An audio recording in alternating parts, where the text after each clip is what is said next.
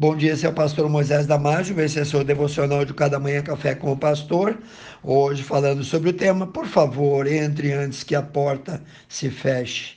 Em Lucas capítulo 13, 24 a 27, Jesus respondeu-lhes: Esforçai-vos por entrar pela porta estreita, porque eu vos digo que muitos procurarão entrar e não poderão. Quando o dono da casa se tiver levantado e fechado a porta, e vós do lado de fora começardes a bater, dizendo: Senhor, abre-nos a porta, ele vos responderá: Não sei de onde sois. Então direis: Comíamos e bebíamos na tua presença ensinavas em nossas ruas, mas ele vos dirá: Não sei de onde vós sois, apartai-vos de mim, vós todos que praticais a iniquidade. Também no livro de Apocalipse, capítulo 3, versículo 7, Jesus diz ser aquele que abre a porta e ninguém fecha, e fecha e ninguém abre.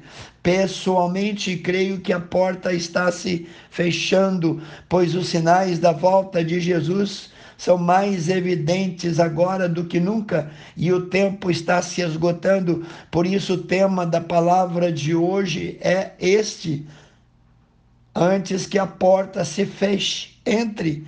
Jesus declarou ser a porta para a nossa salvação. Em João capítulo 10, 7 a 9, Jesus disse: Pois, afirmou uma vez de novo: Em verdade, em verdade vos digo, eu sou a porta das ovelhas.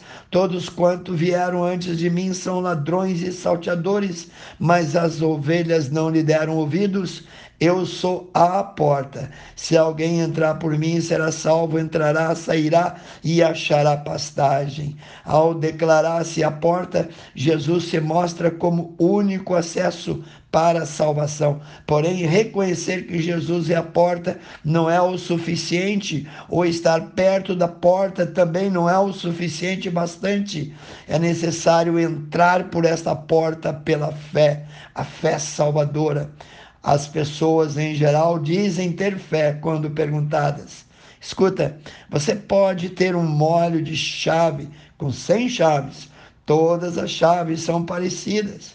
Porém, só uma delas abrirá a porta da tua casa. A Bíblia diz em Romanos 5:1, tendo sido, pois, justificados pela fé, temos paz com Deus por nosso Senhor Jesus Cristo, por meio de quem obtivemos acesso, por meio de quem obtivemos entrada, por meio de quem passamos pela porta, pela fé a essa graça na qual estamos firmes. Jesus promete salvar, ele promete cuidar, ele promete transformar todo aquele que por ela entrar.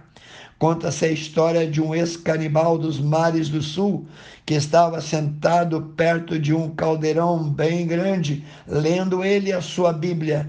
Foi neste ponto que chegou um antropólogo dizendo e zombando dele: Você sabia que os homens modernos de hoje rejeitam esse livro e consideram ele uma bobagem? A Bíblia não passa de um amontoado de mentiras você não deveria desperdiçar o seu tempo. O nativo olhou de alto a baixo e lentamente respondeu: Senhor, se não fosse por este livro, se não fosse pela Bíblia, o Senhor estaria agora fervendo neste caldeirão. Irmãos, a entrada é grátis. Leia comigo Mateus 7, 13, 14.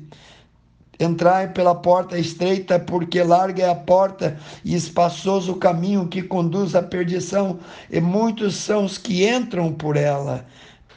E porque estreita é a porta e apertado o caminho que leva à vida, poucos há que a encontre. Considere que em um momento mais essa porta pode estar fechada. Na parábola das dez virgens, Jesus falou exatamente sobre esse assunto, dizendo: E tendo cinco delas ido comprar o azeite, chegou o esposo, e as que estavam preparadas entraram com ele para as bodas, e fechou-se a porta. Leia em Mateus 25, 10. Também em Gênesis 7,16, nós lemos que Deus mesmo fechou a porta da arca por fora antes do dilúvio. Lemos assim: E os que entraram, macho e fêmea de toda a carne entraram, como Deus lhe tinha ordenado, e o Senhor fechou a porta por fora. Você ouviu bem depois que toda a família de Noé os que creram entraram, Deus fechou a porta, mas já era tarde demais para aqueles que, por 120 anos, ouviram o convite. Fizeram pouco caso, pois não quiseram entrar na arca, que foi preparada também para eles. Deus fechou a porta para uma geração inteira que rejeitaram a Moisés, que rejeitaram o plano de Deus eles morreram no deserto, mesmo antes de ver a terra prometida. Imagine como serão os que ficarem após o arrebatamento da igreja, após a vinda de Cristo. O Espírito Santo é quem capacita e dirige a igreja hoje. Logo, não mais agirá naqueles que ficaram para grande tribulação. Ele estará, Jesus, com a sua igreja nas regiões celestes, celebrando as bodas do Cordeiro. É prudente pensar que no instante a porta da graça poderá se fechar. Considere isso: quem ficar não poderá mais receber Jesus e fazer parte da igreja. Ninguém sabe o dia, a hora, porém sabemos que todos os sinais se cumpriram e ela e ele pode fechar a qualquer momento. Num piscar e fechar de olhos, Jesus virá para levar a sua igreja.